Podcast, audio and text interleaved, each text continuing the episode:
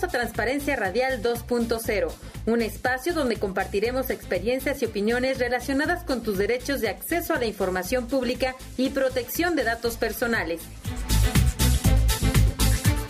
Comenzamos.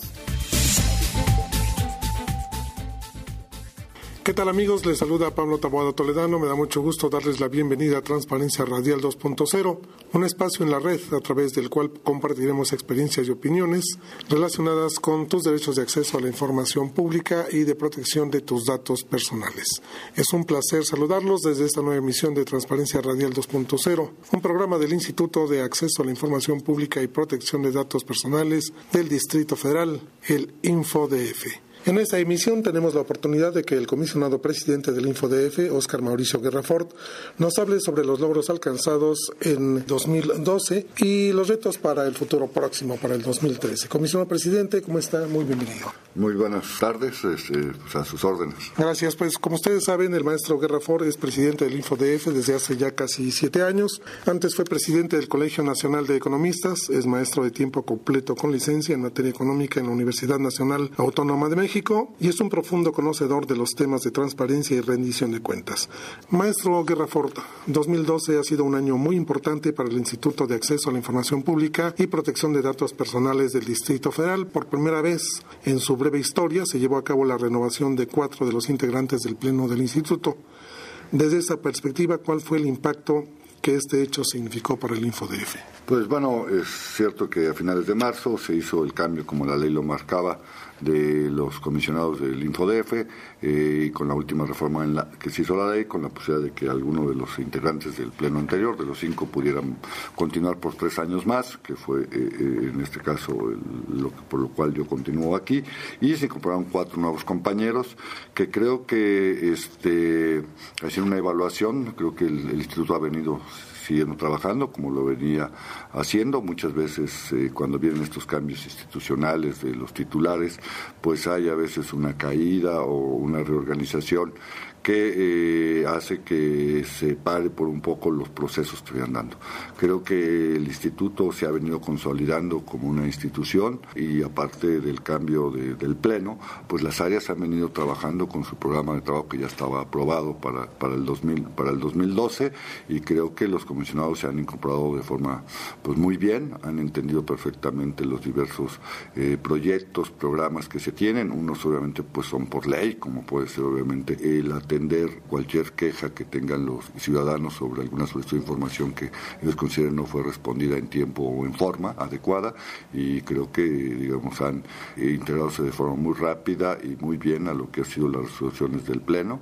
Este, hemos tratado de mejorar también las resoluciones con algunos cambios en el área jurídica, compactando mejor los, los criterios y el info digamos pues como lo decía continuó con sus diversos programas tanto en materia de capacitación como en materia de evaluación de portales, en materia pues de vinculación con la sociedad, se hicieron los eventos que tenían programados como la Feria de la Transparencia, el Seminario Internacional y las diversas áreas han venido trabajando, la de comunicación social pues también con su programa que tenía, tanto de pues, su presencia en medios, de inserciones, de diversas publicaciones, etcétera. Entonces creo que ha sido una integración muy funcional por parte de los cuatro comisionados, lo cual habría que reconocerles este que se han sumado a, las tareas. Y obviamente en el transcurso de los meses hemos venido pues analizando y hacer algunas cosas novedosas, por ejemplo, sí, no eliminar los programas que teníamos, sino muchos de ellos van a continuar, se les está dando como también se hacía anteriormente, pues a veces algunos matices con el objeto de mejorar el funcionamiento y su impacto y también se está viendo la posibilidad de incorporar nuevas actividades, lo cual creo que es muy importante porque pues le da aire y vida a este instituto, ¿no? Este, entonces ese es el balance que yo haría. Desde su punto de vista, ¿cuáles serían los avances más importantes que reporta el InfoDF a lo largo de 2012? Pues yo creo que uno, seguimos siendo la entidad por mucho que más solicitudes de información tiene en todo el país, casi representamos el 40% de todas las solicitudes que se hacen en el país. Nos hemos estabilizado en un número alrededor de las 90 mil solicitudes anuales, que parecen pocas, a mí todavía me parecen pocas, dada la densidad poblacional que tenemos, aunque también si hacemos las solicitudes per cápita, somos la entidad que más solicitudes per cápita tiene. Y digamos, si nos comparamos con la federación, que pues suelen ser solicitudes por parte de todo el país y son más, más del doble del sujeto de obligados que tenemos aquí, pues somos el 92%, digamos, de las solicitudes. ¿no? Yo una de las causas que por las cuales creo que se ha estabilizado eh, eh, en las 90.000 solicitudes, es porque también ya hoy muchos requerimientos de información que tiene la ciudadanía, pues están siendo satisfechos, ya sea a través de los portales de transparencia de, las, de los sujetos obligados, aquellos que la ley les marca que tienen que publicar. Y otra cosa que hemos desarrollado, que la ley ya lo marca en su última reforma, es de que las dependencias deben desarrollar este, portales focalizados o temáticos. Y, por ejemplo, desarrollamos muchos portales de aquellos ámbitos donde la ciudadanía pues tiene más solicitudes de información, como puede ser en su momento la línea 12 del metro, se desarrolló un portal específico. Cuando tuvimos el asunto del cambio de las tarifas del agua, desarrollamos un micrositio específico con finanzas, hicimos uno sobre programas sociales, que es el portal de la Red Ángel, hicimos otro sobre trámites y servicios, etcétera, pues que han venido, digamos, a, a poder que los ciudadanos, a través de este medio, y que es mucho más inmediato, porque no tienen que esperar los 10 días que da la ley, pues puedan satisfacer sus solicitudes. Creo que ese es un reto que hay que seguir trabajando eh, el próximo año. El instituto tiene un proyecto ya de años atrás que está cerca de, digamos, ya poder consolidarse, que es el de la ventana única de transparencia, donde estamos obviamente eh, en un solo portal teniendo toda la información que los ciudadanos requieran en términos de lo que son las obligaciones de oficio, con criterios mucho más rigoristas para que esa información sea de calidad y de utilidad. Y también algo muy importante es que este año estamos desarrollando y lo vamos a hacer a través de grupos de enfoque y otro tipo de cuestiones, cómo los ciudadanos evalúan los portales tanto la información que está ahí, pero si esta es entendible y es útil y la forma en que está siendo presentada para desarrollar la información que está en la ventana única de transparencia, tanto en un lenguaje jurídico, por decirlo así, como la ley lo marca, pero también, digamos, tenga un en otra sección la misma información, pero en un lenguaje ciudadano, ¿no? Y para esto, pues obviamente estos grupos de enfoque van, van a ser muy importantes. Y obviamente, pues debemos seguir desarrollando las diversas este, portales focalizados de aquellas cuestiones, pues que sean de de, suma importancia. ¿no? Está, por ejemplo, lo que el jefe de gobierno ya en funciones ha, diseñado y creo que es un avance importante, que este, todas las adquisiciones que haga el gobierno del Distrito Federal estarán en un solo portal y muchas de estas sesiones de los comités de adquisiciones serán transmitidas en vivo en tiempo real. ¿no? Creo que ese es un asunto importante en el cual nosotros obviamente colaboraremos, dado que tiene que ver con un asunto de transparencia y que obviamente trata de abatir pues aquellos eh, ámbitos de corrupción que pudieran pudiese haber en este tipo de cosas. Así como eso, tendremos que hacer varias cuestiones. Estamos por firmar un convenio con eh, el jefe de gobierno. Nosotros ya hicimos la propuesta, está en la revisión en sus oficinas y esperamos que en los primeros días de enero estemos firmando este convenio que, pues obviamente, aparte de lo que la ley marca, tiene acciones muy específicas, iniciando desde la capacitación que tendremos que dar a todos los nuevos funcionarios. Hay que hacer una revisión, un programa emergente de capacitación para que no se nos caiga la calidad de las respuestas no se nos caiga la calidad de los portales este y también bueno pues todo lo que tiene que ver con el tema que a veces este se nos olvida que este instituto pues también es garante de otro derecho que es el de la protección de los datos personales no en el cual hemos ido avanzando de forma importante. El año pasado ya hicimos el registro de los sistemas de datos personales pero no solo el registro eso ya lo habíamos hecho desde el año antepasado sino la depuración del registro. Y hoy digamos pasamos de un subregistro del 50% a solo un 5% ya tenemos 2.000 sistemas de datos personales que se manejan en la Ciudad de México registrados para que el ciudadano los conozca y sepa qué contenidos. No está la información, pero sí, digamos, qué características por si él quiere ejercer algún derecho a arco, ya sea de acceso, ratificación, cancelación o oposición. Y algo que estamos cuidando mucho, pues son este, los niveles de seguridad que deben tener estos sistemas de datos personales. Y este año, tendremos, bueno, perdón, el próximo año tendremos que mejorar los informes de los niveles de seguridad, tendremos que hacer las famosas auditorías a estos niveles de seguridad y en su momento inspecciones también a los mismos con el objeto que estos cumplan pues con las eh, mayores medidas de seguridad y que permitan a todo el Instituto Federal pues saber de que sus datos que ellos han entregado pues están digamos cuidados y solo utilizados por el fin que ellos los entregados. No, ahí tenemos un reto también importante, queremos y ya lo hemos comentado con el jefe de gobierno, con la Comisión de Derechos Humanos y con el jefe de gobierno, pues la Procuraduría, la Secretaría de Ciudad Pública, ver el asunto de la protección de los datos personales en los indiciados, ¿no? O sea, aquí hay toda una discusión a nivel nacional, pero queda claro cada día más que pues los presuntos culpables no pueden ser exhibidos hasta que digamos estos se les pruebe digamos que han sido el delito. Estamos buscando una fórmula intermedia para que también obviamente pueda existir la posibilidad de que los ciudadanos denuncien y que también puede existir, obviamente, que la ciudadanía conozca que, pues, de las diversas este, acciones y resultados que tiene se tienen en materia de procuración y impartición de justicia. Ese va a ser un tema muy delicado, ¿no, maestro? Porque parece que no hay un límite en donde podrá darse a conocer los datos para que la gente denuncie, porque efectivamente hay personas que tienen una larga carrera delictiva, que incluso ya han estado en prisión y que deben todavía muchas cuentas a la sociedad y que cuando los detienen, pues si no se publican sus datos, la gente cómo va a sumar las denuncias para que le paguen a la sociedad esto. Así, es, pero también está la otra contraparte, que es la recomendación que hizo la Comisión de Derechos Humanos del Distrito Federal. Todos acabamos de encargar un texto al doctor Miguel Carbonel, que ya lo terminó sobre este tema, y queda claro que hay que hacer un equilibrio entre los dos derechos, el de la eh, transparencia o el de acceder a la información, pero también el de la procuración. La idea que estamos pensando inicialmente, este, que en su momento comentaremos con el jefe de gobierno y el propio procurador de Seguridad, es la posibilidad de que sí se emitan boletines, pero en estos boletines no esté la foto de las personas, simplemente esté el retrato hablado, esté el modus operandi, y eh, todo este tipo de cuestiones para que los ciudadanos, si consideran que es similar a algo que ellos conocieron y no han podido denunciar, puedan ir a la Procuraduría, al Ministerio Público a hacer la denuncia correspondiente y entonces ahí en una cámara, en una cámara de gel con dos o tres personas, de GESEL, perdón, con dos o tres personas, pues ahí identificarlo y obviamente hacer toda la denuncia. Esto creemos que podría, digamos, ser equilibrado.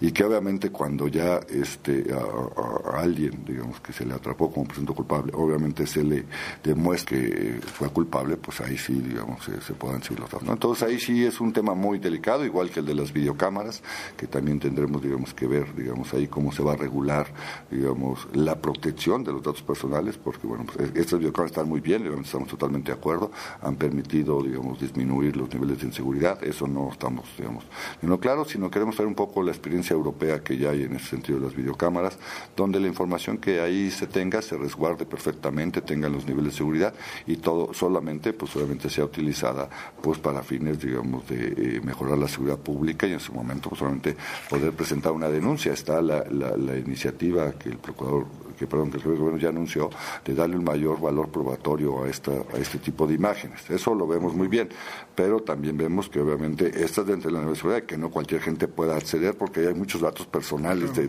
de, de, la gente de su vida privada. Y la otra también que en su momento pues los ciudadanos puedan acceder cuando, digamos, a, esta, a estas filmaciones, pues cuando ellos estén en, un procedimiento de alguna cuestión o quieran presentar alguna denuncia de algún hecho, pues ellos pueden Para eso hay que tener, digamos, por las diversas medidas en materia de la protección de datos personales, este, en ese sentido, y ese es otro tema, digamos, que queremos desarrollar este, eh, eh, la materia. Y el, el, Instituto se ha comprometido con la Asamblea a presentar una reforma ya a nuestra ley de datos personales del 2008, ya hay varias cosas que en la práctica hemos visto que se pueden mejorar, y eso está dentro el contexto que ahorita se está discutiendo a nivel nacional o del Congreso, hoy se está dictaminando ya la, reforma al sexto constitucional y la posible generación de leyes generales en materia de acceso de datos y de archivos, y entonces encajarnos en esa discusión para tener una ley también de vanguardia en materia de Es de vanguardia, pero obviamente ya estamos viendo cosas que podemos mejorar. Ya nos adelantó usted algunos de los retos para el 2013, maestro, pero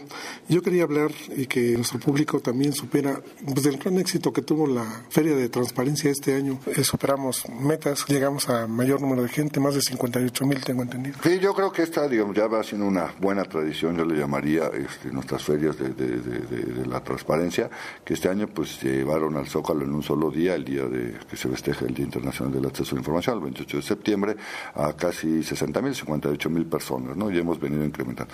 Ha sido tanto el éxito de esto en la de, de divulgar el derecho, digamos, con diversas actividades y sobre todo llevar a los sujetos obligados o a las dependencias a que estén ahí, que los ciudadanos puedan entrar en contacto con ellos, sepa qué hacen, creo ha sido muy exitoso. Es tanto el éxito que nos estamos poniendo un gran reto, yo lo he dicho, es un gran reto, pero yo espero que lo podamos sacar adelante. Pues aparte de esta feria que seguiremos haciendo en el Zócalo el próximo año, vamos y nos hemos comprometido a hacer 16 ferias, una en cada una de las demarcaciones políticas del Distrito Federal.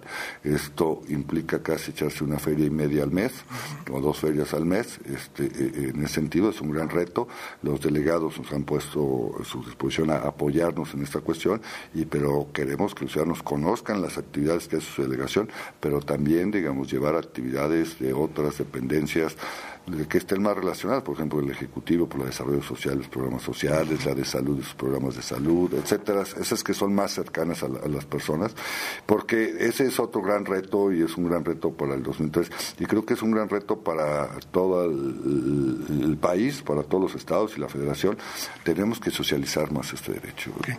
Maestro, ¿qué le parece si antes de continuar con la entrevista hacemos una pequeña pausa y regresamos? Ley de transparencia. ¿Aceptas al ciudadano mexicano garantizarle el acceso a la información pública, proteger sus datos personales y demostrarle tu agilidad en procesos de solicitud? Sí, acepto. ¿Y tú, ciudadano mexicano? ¿Aceptas acudir a la ley de transparencia para resolver tus dudas sobre ingresos y actividades que lleven a cabo cualquier entidad gubernamental? Acepto. Siendo así, los declaro un país informado. Haz un compromiso y ejerce tus derechos como ciudadano.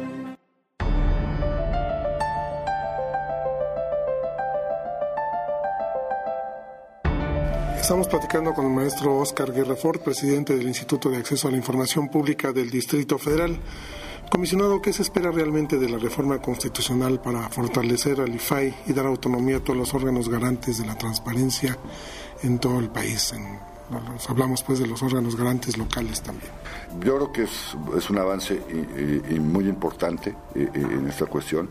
Nuestro instituto siempre ha estado tratando de que el tema de la transparencia se pueda homologar más a nivel nacional, porque hemos encontrado, digamos, grandes diferencias en el ejercicio de este derecho en las diversas partes de este país y también, digamos, a nivel federal.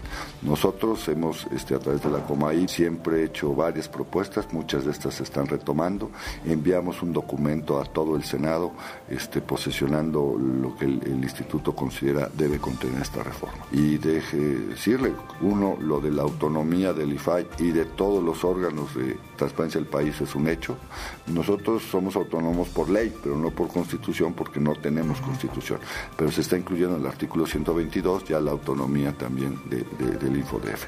Eso es algo importante, pero la autonomía no es lo único, no es condición necesaria, más no suficiente. Otra cuestión que creo que ahí están los, diversos textos de, un servidor y que hemos siempre propuesto y llevado hacia adelante es lo de la ley general. Y eso también ya es un hecho. Habrá una ley general para todo el país que será el mínimo. Y no será ya como el sexto constitucional, que ahí también se trató esta idea, pero el sexto constitucional, pues obviamente es la constitución y no puede estar ahí un montón de cosas como plazos, procedimientos, competencias, etcétera, etcétera. Entonces eso va a estar en una ley este, secundaria, en la, ley general, que pues obviamente va a permitir homologar a todo el país, eh, va a tener las causales de reserva, los periodos para eh, contestar, periodos para resolver recursos, muchas cosas que creo que son muy necesarias y que le van a dar un gran impulso al tema de la transparencia. También va a haber una ley general de datos personales, lo cual va a obligar, porque solo ahorita siete entidades tienen ley de datos personales, a que todas las entidades tengan su ley ya de datos personales en posiciones de, de los sujetos obligados, o sea, de datos del sector público en todas las entidades del país, lo cual pues obviamente será pues muy importante porque y, para, y esperamos que esta ley de acceso y la ley de datos personales general sea de altos estándares. Entonces, este, otra cuestión que creo que es muy importante es el que eh, el IFAI se vuelve órgano autónomo, va a ser competente no solo ya con el Ejecutivo, sino con el Legislativo, el Judicial y los órganos autónomos, a excepción de la Suprema Corte, dado que esta es la última instancia. Este tema se discutió ampliamente en el sexto seminario internacional organizado por el Instituto, que también ya se está convirtiendo, ya es una tradición. Sí, así es. O sea, quisimos solamente, como yo lo dije en el, discurso inaugural, pues este pues los senadores discuten en el Senado, discuten en sus reuniones de comisiones y luego ya nos dicen que salió, ¿no? lo que vemos publicado en las leyes. Todo lo que quisimos fue llevar al Senado al público, ¿no? que la gente delibere y entonces llevamos a los senadores que hicieron las propuestas tanto que las ingresaron tanto del PRD como del PRI como como como como del PAN, ¿no? Este y a otros compañeros como el senador Corral, otros que pues siempre han estado interesados en estos temas y tuvimos ahí la discusión, ¿no? Y nosotros podemos pudimos escuchar pues, las diversas propuestas y los razonamientos de, de cada una de ellas. Y también creo que ahí hubo algo tan importante porque como lo dijo el senador Encinas, pues este eh, aquí podemos pasar de la discusión a, acuerdos, ¿no? Ahí se entre ellos empezaron a buscarse y encontraron algunos puntos de, coincidencia, pues para poder avanzar la reforma. Y también es, hay que decirlo que, eh, por ejemplo, la propuesta que ha hecho este instituto de la generación de un ramo federal para apoyar la suficiencia presupuestal de todos los institutos de transparencia está en la iniciativa del PAN. Yo, a mí me tocó exponerla nuevamente ese día, este, pero ya está dentro de la iniciativa que metió el PAN. Y ahorita en la minuta que se está discutiendo está eh, la idea de que exista eh, eh, en la reforma constitucional que estos órganos deberán de tener suficiencia presupuestal, para lo cual la Cámara de Diputados en la elaboración del presupuesto correspondiente tendrá que buscar una forma también para apoyarlos. ¿no? Entonces creo que fue un seminario pues exitoso, este, donde pues tuvimos la, discusión que se está dando en el Senado y la, y la, y la discusión nacional con los actores que están, digamos, haciendo, haciendo la misma autonomía sin recursos pues realmente no es autonomía, o por lo menos no se puede este, realizar el trabajo que se plantea en el programa operativo anual. El InfoDF acaba de hacer un planteamiento ante la Asamblea, va a solicitar un incremento 21%. Eh, de 21%. ¿Encontró sensibilidad en los diputados? Creo que sí, digamos, con los diputados estuvieron ahí, yo ya había platicado con algunos de ellos. Este, creo que hay posibilidades de que el instituto pueda, porque ellos han visto dos cuestiones, uno, resultados eh, por parte de este instituto, dos, responsabilidad, este, y que tampoco estamos haciendo una solicitud este, eh, fuera del contexto. Creo que nuestra petición es realista. Finalmente, eh, en términos, dado que somos una institución pequeña, este, lo cual, digamos, no estoy diciendo que eh, pequeña, con resultados, pues digamos, este 21% son 24 millones de pesos, que por decirlo pues en cosas muy simples, pues es casi la morralla, digamos, en términos de lo que puede ser el presupuesto del Distrito Federal. Creo que hay sensibilidad en este asunto y yo estoy confiado en que, como lo ha sido en años anteriores la, la, Asamblea Legislativa pueda eh, otorgarnos esta o una cantidad, digamos, más o menos razonable que nos permita pues llevar a cabo el programa operativo que hemos propuesto para, para el año 2013. Y también estamos trabajando con la COMAI este, y también el propio instituto en la posibilidad de bajar algunos recursos federales. Maestro, la última parte de la entrevista me gustaría centrarla un poco en el asunto de los datos personales porque es un derecho más reciente y a veces creo que un poquito más complicado para ejercerlo. Pero no me gustaría pasar a una pausa sin antes mencionar algunos avances que, bueno, por la brevedad del tiempo con que cuenta el programa, pues no podrían, no podríamos extendernos en todo, pero sí me gustaría citar, por ejemplo, que eh, en este año se capacitó a 26.281 servidores públicos en temas de transparencia, protección de datos personales y ética pública de 2006 a la fecha se han capacitado un total de 118.313 personas. Es un trabajo pues titánico, ¿no? Sí, lo que pasa es que hemos partido desde el principio que si no capacitamos a los funcionarios públicos de forma extensiva, y por eso estos números, no solo aquel que está encargado de la Oficina de Información Pública, sino todos, porque a todo mundo le va a caer siempre una solicitud toda área detenta información. Entonces, todos aquellos pues deben estar, digamos, eh, en conocimiento de esta ley, de la de acceso, la de datos personales y obviamente la de ética pública. La ética es una cuestión muy importante porque nos permite que el funcionario se sensibilice de su papel que juega como funcionario público y qué importante, digamos, es la actuación ética de ellos mismos, ¿no? Entonces, y esto aplicado a las leyes de datos y de acceso, ¿no? Y yo cuando me oye, ¿por qué el DF ganó el primer lugar? Principalmente la explicación es la capacitación y la voluntad política que ha habido. Vamos a una pausa y regresamos con el maestro Oscar Guerrafort para hablar de esto, que son los datos personales y que es un tema muy importante para toda la población, no solamente para los ciudadanos, para toda la población. Ahora que la calle quedó tan bonita, señor presidente, queremos saber cuánto costó el adoquín de esa calle. Eso, pues como para qué quieren saber pues porque al saber se acaban los malos pensamientos y podemos ver que vamos para adelante, que hay confianza entre usted y nosotros. Tienes razón, Pancho. Fíjate que la hora tuvo un costo. Es tu derecho. Si te sirve. Pregunta.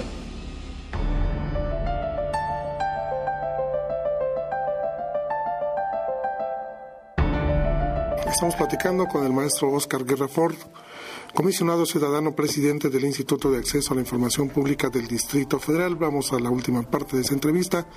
Quisiéramos que nos explicara a grosso modo, maestro, qué es este derecho de acceso a los datos personales, estos derechos ARCO tan famosos. Mira, yo lo contestaría de la siguiente forma. Este, una vez me decía esta Lina Ornelas, la que era encargada de, datos personales del IFAI y que ahora está en, el CIDE como investigadora, que bueno, dice, el, materia de acceso a la información son la población, porque no es, un, no es un derecho solo para los ciudadanos, para la población general, que quiere ejercerlo es quien lo ejerce.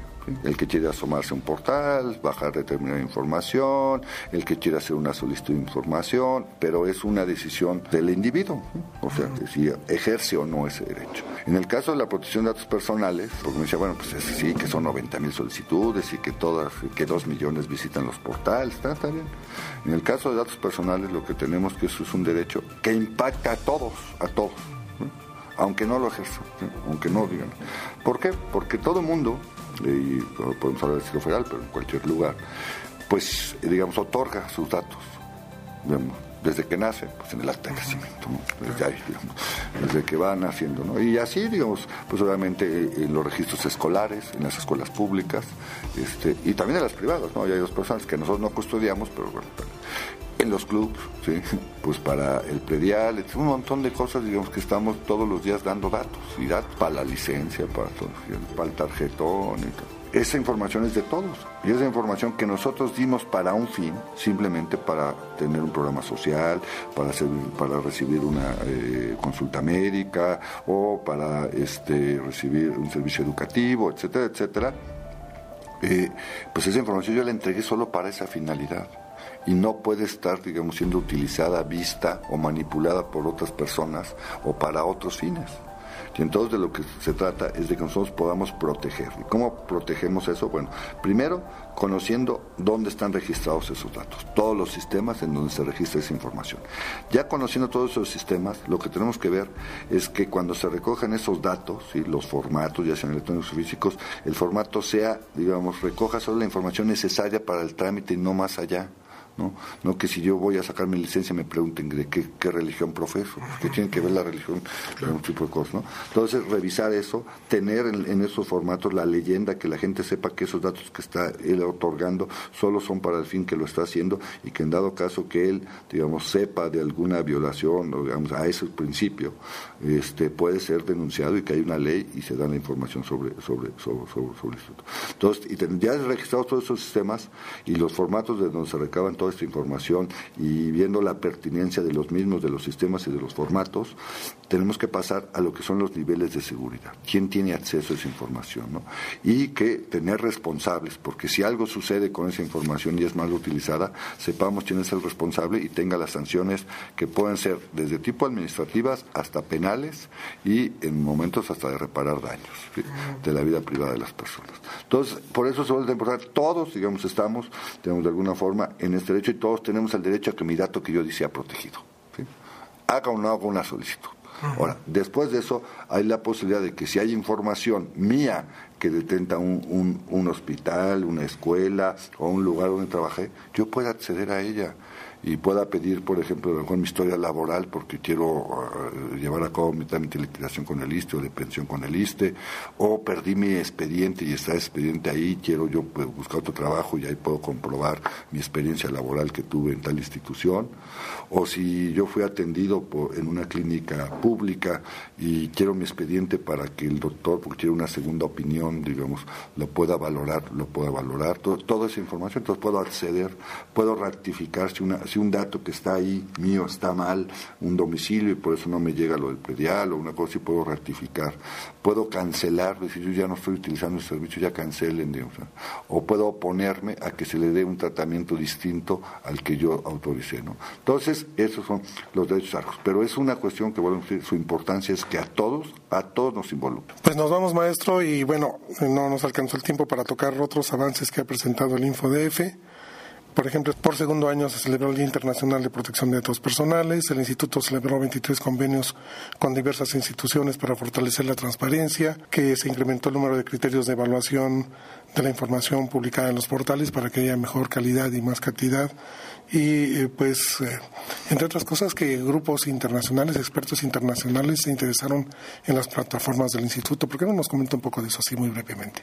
Bueno, nos visitaron este, diversos compañeros de diversos continentes, Asia, África, principal, principalmente, y ellos querían conocer, digamos, cómo trabajaba el Instituto de Transparencia del Distrito Federal, esto a través de nuestros amigos de Fundar, que tienen relación con estas organizaciones internacionales, este, y, pues les dimos toda una plática de cómo, trabajamos, y dos cosas les llaman mucho la atención, el sistema electrónico de solicitudes que tenemos, que ha sido una cuestión que ha llamado la atención a nivel internacional, y algo que sí los dejó totalmente sorprendidos, por decir, es el asunto del Telifodef, ¿no? Es la única parte en el mundo hasta donde tenemos conocimiento, sabíamos que la India estaba en este proceso, pero no lo ha culminado, aunque ya los compañeros de Sinaloa ya se los llevamos para allá también, este, eh, se puede hacer solicitud de información vía telefónica, lo cual agiliza y facilita mucho este, este derecho, ¿no? que es una cosa que si queremos que la gente participe y por cosas haga solicitudes, ejerza este derecho, pues también hay que darle los medios eh, para facilitar esto, porque si no, pues bueno, pues la gente pues también tiene otras ocupaciones. Entonces, pues estas experiencias, igual que lo de la mesa de diálogo, pues este, les llamaron mucho la atención, se las explicamos y bueno, varios de ellos van a tratar de implementar cosas similares en sus países, ¿no? Entonces, pues creo que fue una visita pues muy interesante y que pues obviamente nos halaga, pero sobre todo nos impulsa para seguir trabajando este durante los próximos años con el objeto pues de seguir fortaleciendo estos derechos. Parte del éxito del InfoDF es trabajar tan estrechamente con organizaciones de la sociedad civil. Sí, yo como lo he dicho son nuestros aliados estratégicos, este son como los brazos o los dedos del instituto que nos permiten digamos que este derecho pues llegue a diversos sectores y también, digamos, nos, eh, nos contacten y tengamos este contacto con también otros países que ellos también conocen esas experiencias. ¿no? Creo que ha sido muy exitoso eh, la alianza que hemos hecho con las organizaciones de la sociedad civil y esto obviamente lo vamos a continuar y lo vamos a, reforzar. ¿no? Yo a muchos compañeros de los estados y de la propia federación les digo que ese es un asunto fundamental porque la autonomía también de estos órganos puede ser garantizada si tenemos un equilibrio del otro lado. Por este lado tenemos a las autoridades, por este lado está el órgano autónomo, pero por otro lado está la sociedad a través de la sociedad civil. ¿no? Y yo quiero ver que un instituto no resuelva bien, si están vivas las organizaciones de sociedad civil, cómo le va a ir, ¿no? O sea, porque van a empezar.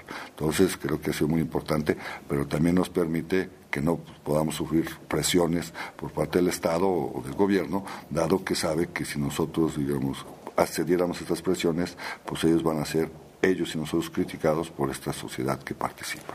Muchísimas gracias por la entrevista, maestro Oscar Guerrero. Muchas gracias a ustedes. Gracias. Y a ustedes, muchísimas gracias por su atención. Los esperamos aquí próximamente para otra emisión de Transparencia Radial 2.0. Esto fue Transparencia Radial 2.0. Esperamos contar contigo en la próxima emisión. Y recuerda, juntos hacemos transparencia.